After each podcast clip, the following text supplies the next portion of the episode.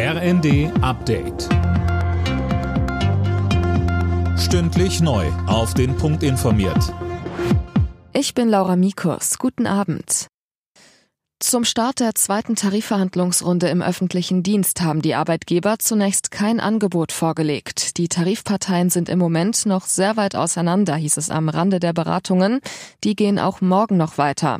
Auch Bundesinnenministerin Faeser verhandelt mit. Sie sagte, dass sie sich dafür einsetzen will, dass es noch in dieser Verhandlungsrunde ein Arbeitgeberangebot gibt. Die Beschäftigten des öffentlichen Dienstes sind der Kit unserer Gesellschaft. Sie leisten Großartiges Tag für Tag und das muss natürlich auch Lohn angemessen berücksichtigt werden. Und deswegen bin ich davon überzeugt, dass wir auch jetzt in den nächsten zwei Tagen tragfähige Lösungen finden werden. Erneutes symbolträchtiges Treffen kurz vor dem ersten Jahrestag des Ukraine-Kriegs. US-Präsident Biden hat sich mit den Staatschefs der Länder der NATO-Ostflanke getroffen und sicherte ihnen den Beistand der USA zu. Die deutsche Wirtschaft arbeitet sich allmählich aus ihrer Schwächephase heraus. Das zeigt eine Umfrage des IFO-Instituts unter den Unternehmen.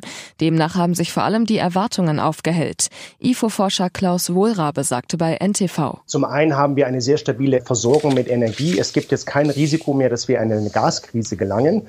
Das senkt die Unsicherheit. Das sehen wir, dass die Unternehmen merklich weniger unsicher sind als noch letztes Jahr. Das stützt das Vertrauen und der Pessimismus nimmt ab.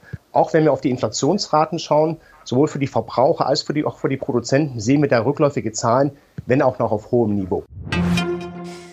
Am politischen Aschermittwoch hat es auch unter den Regierungsparteien harte Wortgefechte gegeben.